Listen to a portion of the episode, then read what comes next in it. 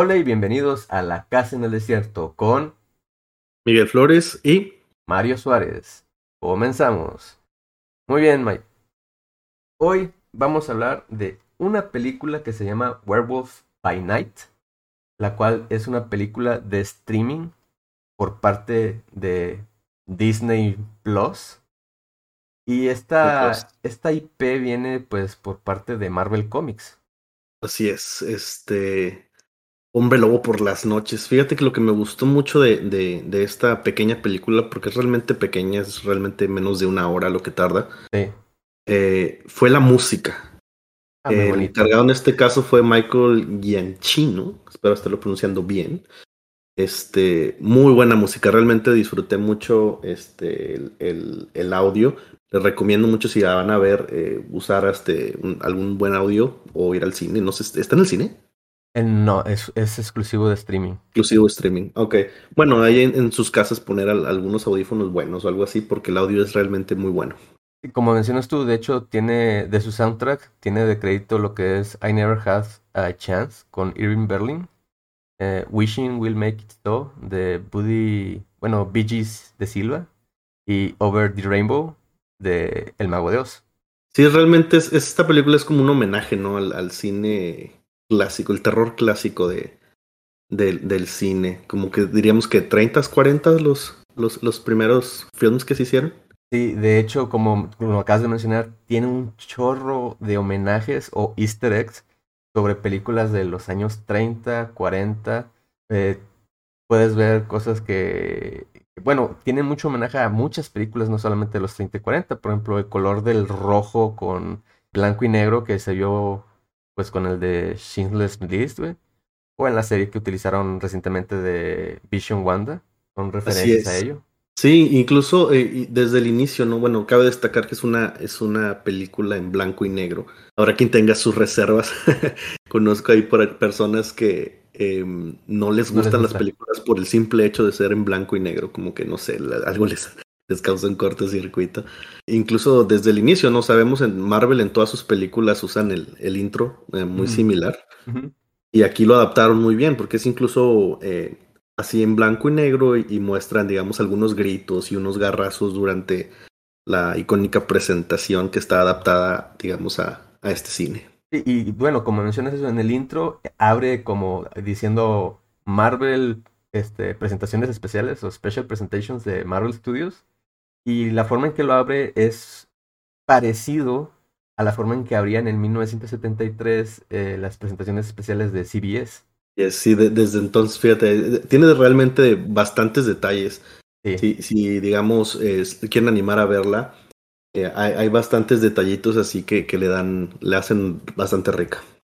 Sí, de hecho también utiliza varios detalles de, por ejemplo, de películas como King Kong, güey, la numeración cuando abren las películas que se veían en King Kong, en la película del- de, un hombre lobo, ¿sí? Eh, también este, podemos ver el final, termina como el clásico The End o el fin en las películas viejísimas, ¿no? De, con la, Bien, bien la- icónico, ¿no? Sí, bien icónico. Y también marca pues cosas, por ejemplo, de al final de la película, spoilers. Bueno, antes de ir a spoilers. O sea, en general, ¿te gustó la historia? ¿Te pareció ridícula? ¿Le entendiste? ¿No le entendiste? ¿Tú cómo la sentiste como película? Si alguien que ja- jamás había sabido de esto y ve la película por primera vez. Y eh, bueno, o sea, yo, yo creo que puedo dar una opinión sobre eso porque, o sea, sí me gustan lo de los cómics y todo, ¿no? Pero no soy así tan fanático, realmente hay muchos personajes que yo no conozco. Pero pues no es necesario realmente saber al respecto, ¿no? O sea, como le digo, es, es, una, es una película muy corta. eh, y realmente pues está curiosa la historia. eh, no diría yo de que está súper interesante y que te clavas en la trama o algo así. Es más como verlo como un homenaje, ¿no? Un homenaje a, la- a las películas viejitas y, y tratar de buscar todos estos easter eggs que tienen por ahí, pero eh, digamos, es esta palomera, diría, es no te quita mucho tiempo, sí recomendaría um, verla y este, pues ahí para tener tu propia opinión, ¿no? Al final vemos también otro, otro homenaje, ¿no? Donde pasan del blanco y negro al full color. Que eso también pues retoma, no sé si te acuerdas de la película de Mago de Oz original, donde pues vemos Sí. cómo cambia de blanco y negro a color durante la película. Sí, no, era como cuando se iba al mundo de Oz es cuando se de color, ¿no? Ajá. Y aquí pues lo hicieron pues al final, ¿no? O sea, al final vengo de un mundo de blanco y negro y cambio color. Así es. Fíjate que otra cosa que se me hizo bien interesante es este, a pesar de ser una película pues, obviamente completamente digital por ser este reciente, Ajá. salen eventualmente, creo que dos veces, me tocó ver por ahí, circulitos del lado derecho. Exactamente, porque son Es las como- marcas que utilizaban en las películas viejas. Así es, se supone que eso significa o significaba que ya se iba a acabar el rollo y había que cambiar el siguiente. O cambio de escena, lo marcaban. Así es, y, y se me hizo súper curioso verlo así porque lo tira como dos veces y dices como que, ¿qué onda? Sí, pues, como mencionamos, o sea, realmente retomaron muchas cosas de películas clásicas y las intentaron de plasmar aquí, ¿no? sí, claro. Ok, hablando ahora un poco más sobre, pues, la película, el casting que tiene, ¿qué te pareció el casting que, pues, vemos aquí a un compatriota mexicano?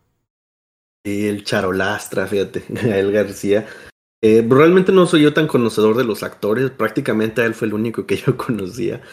Eh, pero sí, algo que se me hizo, digamos, muy particular eh, es de, o digamos, muy, muy relativo a la, a la actualidad, es la, la diversidad de los cazadores, ¿no? sí, claro. O sea, tienes, tienes un latino, tienes un chino, un, un blanco, digo, un, un, un blanco, O sea, es digamos, ah, como... Un europeo, sí, digamos. Un europeo, europeo, y, un- digamos. y un escocés. Un un negro y, y una mona rara que quién sabe qué representa. Eso sí no supe. Pero digamos, eh, se me hizo muy, muy como que puntual, ¿no? Que, que cada uno de los cazadores tenía así como que representaba una etnia. Ajá. Y pues sí, o sea, nuestro querido Gael García, eh, pues es uno de los personajes principales, ¿no? Pues es el principal, ¿no? Pues es el, es el hombre lobo por las noches. Así es. Si, si recuentas la película cuando está, cuando inicia y eh, está el narrador hablando, ¿no? Y se empieza a abrir la puerta y se ve que, pues, o sea, Gael García se se demuestra el personaje ya cuando se abra totalmente la puerta. El mismo narrador te dice que el monstruo que está oculto entre ellos y sale Gael García. O sea, desde que empieza la película te dijeron, este es un monstruo. Y te lo avienta derecho, ¿no? Sí. Lo- luego, pues, lo, lo que se me hizo muy curioso también es de que, pues bueno, ya luego entendí que eran las medallitas que traía, ¿no? Que era como que los cazadores de monstruos. Sí. Y él, él llega con la medalla en la mano, así como que, ¿qué pedo? Todos la traen puesta. Y en general él, él se veía raro, ¿no? Se veía como que no sabía ni qué pedo, andaba viendo para todos lados y, y se veía como, pues, destanteado, ¿no? Que no- como que no pertenecía Ajá. ahí. Ya luego nos damos cuenta de que pues él es un monstruo, ¿no? Está decolado por ahí en, en la convención de monstruos. Pero te pone a pensar, él De tiene, cazamonstruos, más bien. Sí, ti- tiene, tiene el medallón porque mató a un cazador y se lo quedó él. O tiene el medallón porque al final se convirtió también en un cazador de otras, de otros monstruos. Porque, bueno, ya entrando más al- a la historia del mundo este, de horror de, de Marvel, como quien dice, porque tanto DC como Marvel tienen su pequeño mundo de horror. Él, en los cómics, su personaje es un descendiente de alguien que no recuerdo bien, fue maldecido por el Drácula de Marvel. Entonces, el. Drácula de Marvel maldice a, a su tatara- tatarabuelo, ¿no? Y se queda la maldición de licantropía en su, en su familia.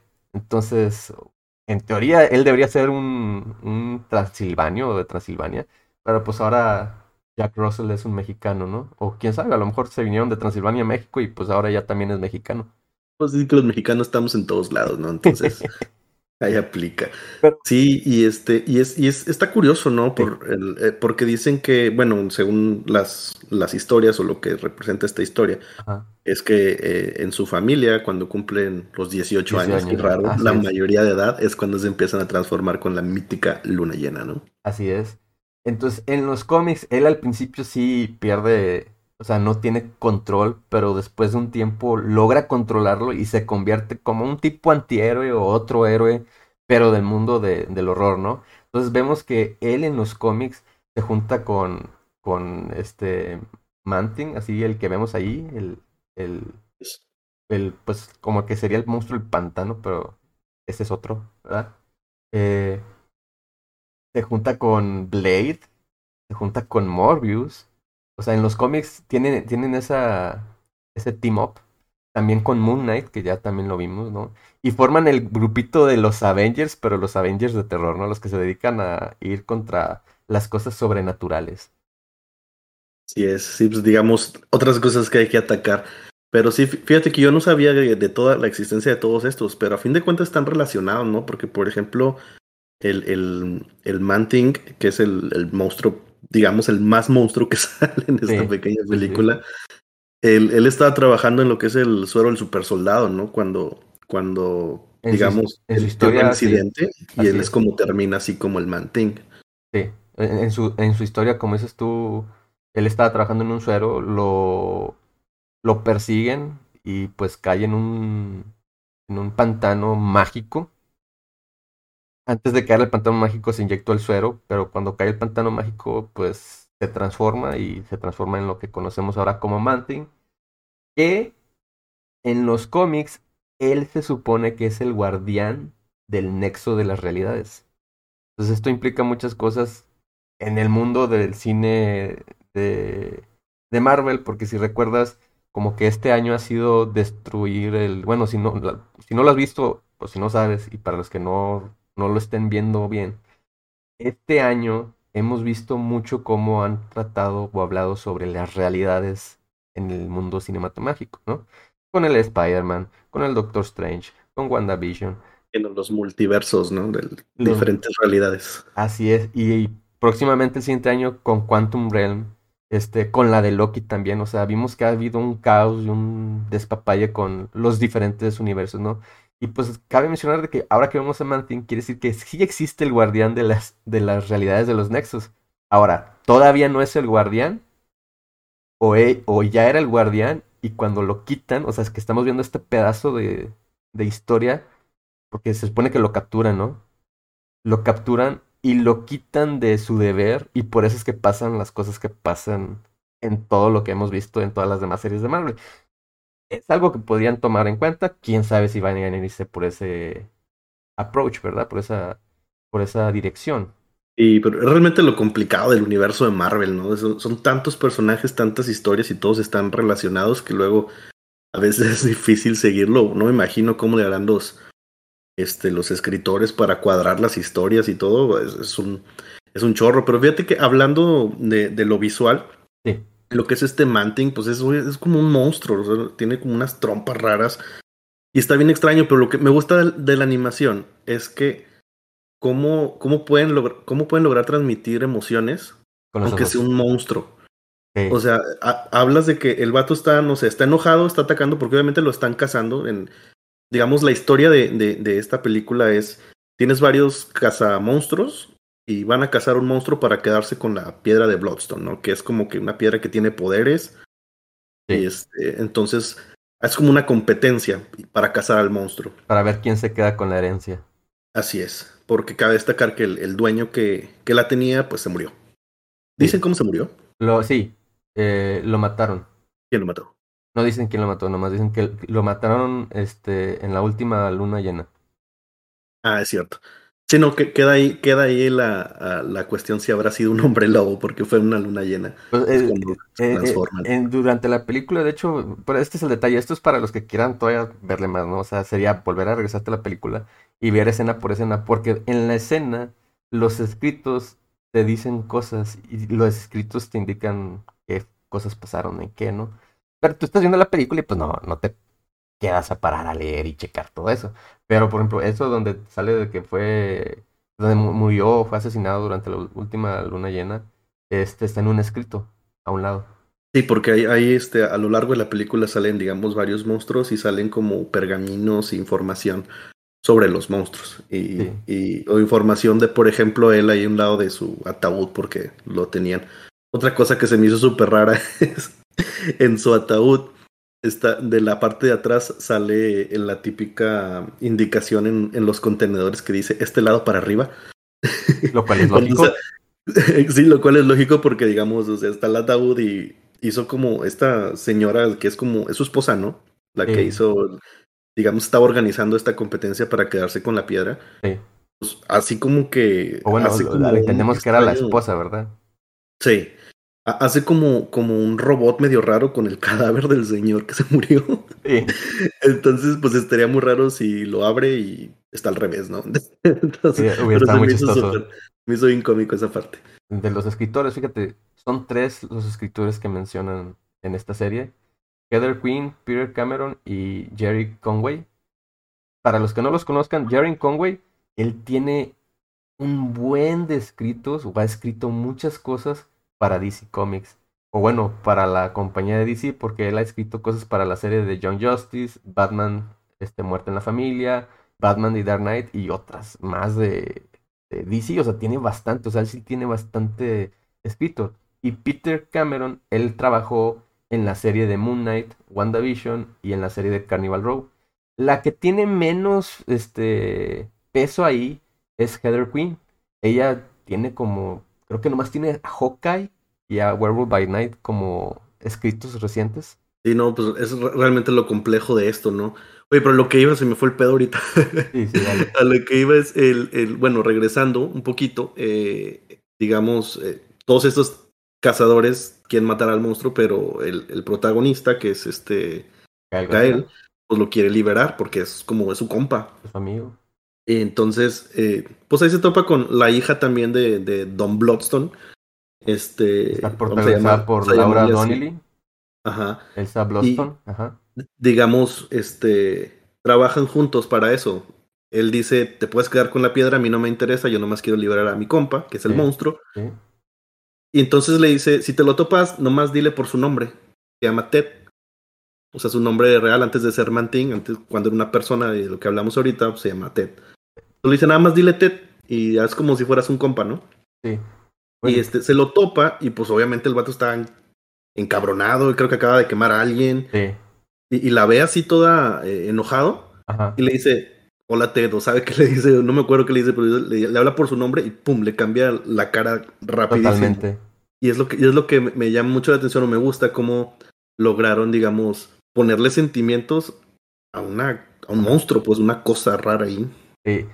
Eh, y tiene motivo el por qué le dice, oye, pues es que háblale como si fuera un amigo. Para los que no sepan, y por si tampoco sabías, lo que pasa es que los poderes de es de que él percibe el miedo. Y si tú le tienes miedo, lanza ácido. Viste que los agarraba, los pescaba y los quemaba, en realidad estaban, los estaba bañando en ácido, pero ese ácido los baña porque los secreta ellos al tenerle miedo a él. Una reacción al, al miedo que le tengas. Exactamente. Entonces, si, te presentas como a compa, al compa no le tienes miedo, ¿verdad? Así es.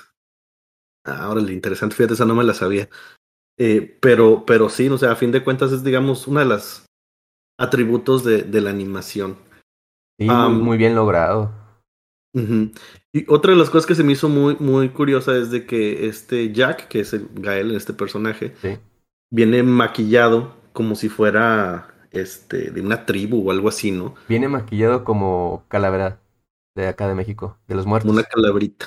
Y, y también tiene, está haciendo un llamado a la película de Coco porque él, él es Héctor, él es el, el tatarabuelo. Pues sí. Y él, él es la voz de Héctor en Coco. Entonces es Ah, o sea, la, la voz, la voz. Sí, sí, ya, él es la voz. La voz en, en, en Coco. Entonces también es, como si te recuerdas en Coco, pues salían las calabras con, con el clásico pintado de cara, ¿no? Sí, fíjate, y se me hacen cosas que al final, ya cuando están cotorreando él y, y, y Manting, Ajá. es este. Hay una guitarra ahí tirada, hay un chorro de cosas, ¿no? Porque están Sí. como que, o sea, son compas ellos, y hay cosas random tiradas, hay un teléfono y varias cosas así que parece totalmente random, pero hay una guitarra Sí. así acústica, entonces es como que se me hace que va por ahí también de, decir de que, bueno, este vato es como que la carita y, y era parte de parte de Coco. Oye, pero bueno, al menos yo nunca me hubiera imaginado ver a Gael García ahí. O sea, ¿quién diría que el, el, el vato que salía en la de Y tu mamá también, y Amores Perros, este, El crimen del padre, del padre Amaro, este, Rudy Cursi, de repente, mira, sale en Coco, y mira, sale en, en Mozart en la jungla, y mira, ahora sale en, en Werewolf by Night, y pues quién sabe, porque si les va bien a esto, a lo mejor hacen el Avengers de los, de los monstruos, ¿no? Estaría Sí, interesante no, ver, pues claro. estaría interesante ver ese tipo de mundo. Sí, es, es, es, impresionante cómo han cambiado ellos y cómo han este, crecido como, como actores. Porque incluso, pues Diego Luna también está en la saga de Star Wars. O sea, los dos están en, en digamos, en las grandes ligas realmente de, de, lo que son la cinematografía actual. Este, en manos del, del ratón Miguelito. Exacto. El, el, monopolio del entretenimiento Disney. y otra de las cosas que se me hizo bien, bien este, curiosa, fíjate, hablando de cosas culturales en la película, la mayoría de los cazadores, bueno, cabe destacar que al final, pues, esta chica Bloodstone se queda con la piedra. Sí. Y, y se me figura que es como esta nueva, bueno, no es, sí es, es kind of nueva, eh, pero esta este empoderamiento de la mujer que se ha dado últimamente, ¿no? La mayoría de los cazadores, vamos a decir que eran hombres. Y más sin embargo, la que se acaba quedando con la piedra, pues es ella, es una mujer. Que cabe destacar que, o sea, digamos, ella decía que por herencia le tocaba, porque es la hija de, de que De era el portador pasado. Ah, Ah, entonces, ella decía, pues, o sea, yo, yo, eh, es mi herencia, ¿no? Y, pero la, la señora decía, no, pues eh, la tradición es que tiene que haber aquí una competencia, ¿no? Para que sea una competencia justa, sí. para ver quién se va a quedar, porque a fin de cuentas el objetivo, pues, es seguir eh, cazando, cazando monstruos. Entonces, quien, quien sea el portador debe ser apto para seguir cazando monstruos. Sí, pues aquí vemos más que nada, pues eh, ahora sí el cambio que hay de los cómics a, al, pues al, al live action, ¿no? Y de entre esos cambios es, por ejemplo, Ulises Bloodstone, él era prácticamente un hombre de las cavernas, y aquí resulta que no, o sea, él no es un hombre de las cavernas, él es, él es el hijo de un, un tal Septimus Bloodstone, y vemos de que es algo que, como dices tú, o sea, ha sido pasado generación tras generación la piedra de la de la sangre, ¿no? Y como dices tú, o sea, ahora le toca a Elsa. En los cómics, Elsa Bloodstone sí es una es un interés romántico de Jake, pero también ha peleado, ha, formado parte de, de los Avengers, de esos de los de los monstruos. Peleó contra los zombies en el mundo de zombies de que tiene Marvel, este, o sea, ella sí ha estado activa como una cazadora de, de monstruos por parte de Marvel, ¿no? A lo mejor aquí sí lo, lo estamos sintiendo de esa forma, lo del empoderamiento de mujer, porque últimamente te lo están dando casi en todas las cosas en la cara, así de que empoderamiento de la mujer, empoderamiento de la mujer. Cuando ya, Y no, pues, cuando ya existen historias, ¿sí? Porque siempre han existido, a lo mejor no muchas, pero ahorita lo estamos viendo como que mucho y te lo quieren restregar en la cara. Sí, sí se siente algo así, pero a la vez no lo siento tan pesado como en otras cosas, porque también sé que ella, o sea, ella tiene ese, ella, ella vaya, no, no es una mujer que le dieron el poder de la nada, o sea, en realidad ella sí entrenó, ella sí practicó, ella sí tiene experiencia. Y ahí mismo te lo dicen, de cuando empieza la película, digo, sí, durante la película le dice la, la mujer de que, no, pues es que no te entrenó sin entrenamiento, 20 años sin entrenamiento, y le dice 20 años sin su entrenamiento. O sea, te está dando a entender de que ella estuvo entrenando por su cuenta. Y eso, o sea, ella tiene- tampoco es como que le cayó de, del cielo. Y sí, esta, esta, esta digamos, eh, este gesto, digamos, no, no es, no está tan forzado. Hubo otras películas donde se me hace mucho más forzado. Por ejemplo, hubo una de Avengers, no recuerdo cuál. Creo que es donde se pelean todos, ¿no? Pero hay una escena donde son puras mujeres y todas así como que eh, van así como que a los, La los de que, la de que eh, necesito ayuda y la, ten- la tienes y llegan todas las chavas. Sí, así como que dices, no mames, güey. O sea, está bien, Estuvo estoy de acuerdo que demasiado hay en que cara. meterlo, pero se ve súper forzado, men. Sí. En este caso, yo solo lo hice notar, pero no está forzado, está Ajá. bien. Pero sí, ya tienen rato haciéndolo. Por ejemplo, está Game of Thrones, ¿no? En Game of Thrones, a lo largo de la historia siempre ha habido reyes, ha habido reyes, y sale Daenerys Targaryen, que ahora va a ser la reina y chingas madre todos. Sí. Y ahora en, en- están siguiendo con la misma receta en, en House of the Dragon, que es con, con Ajá. este, que es la heredera al trono, pero pues obviamente la sociedad y todos están en contra porque siempre ha habido reyes. Bueno, y ahí sí le cambiaron, pero eso ya sería comentarlo en otro capítulo, o en otro, en otro, sí, en otro sí. capítulo. Pero ahí sí, Sí, le no. cambiaron, ahí nomás haciendo el corto, ahí sí le cambiaron porque anteriormente, antes de que se hicieran esta, esta serie, eso no estaba. Sí, sí, no, y, y a- es a lo que me refiero, ¿no? Con que hay que le, le dan, buscan darle eh, poder a la mujer en las historias, el cual, o sea, está bien, solo lo que sí no me gusta es que lo forcen, como en esa escena de... Sí, pues debe ser acorde a la historia que estás viendo, ¿no? Por, por ejemplo, Alien, o sea, Ripley, clásico. Terminator, la, las primeras dos, clásico. Claro. Este, Buffy, la cazadora de vampiros, güey, simplemente con ella. Así es, o sea, e, es, han tenido protagonismos y hay muchas, este, em, heroínas o, representaciones de mujeres fuertes, ¿no? Ajá. Eh, Pero debe estar acorde a la historia, más que nada. pues sí, yo te entiendo, o sea, yo estoy, estoy de la misma pensar de que no hay problema que la mujer tenga un papel principal, pero que sea acorde a la historia, que quede con lo que me estás relatando, que no sea algo simplemente porque sí y forzado por ser mujer. Yes. En general, ¿tú cómo le calificarías esta eh, película? Ya dijiste que es palomera, pero ¿es una buena palomera o es una mala palomera? Creo que, que por, por, todos los, por todos los detallitos que tiene, es, es una buena palomera. Yo le pondría un, un buen, un sólido siete y medio. Ah, muy bien, ¿no? Pues bastante alto. Estoy de acuerdo contigo, yo le daría un 8. Sí, me parece apropiado. Estaba realmente entre el 7 y el 8, por eso realmente me quedé en medio. Está bien. Sí, un, un 8, porque por lo mismo, o sea, hay algo que vemos aquí que también hay un poco más de acción, un poco más de sangre, lo cual que no es muy común de ver en Disney. Pero se, se salen con la suya porque es en blanco y negro. Y el rating allá es de que mientras la sangre no sea roja, puede haber sangre. Sí.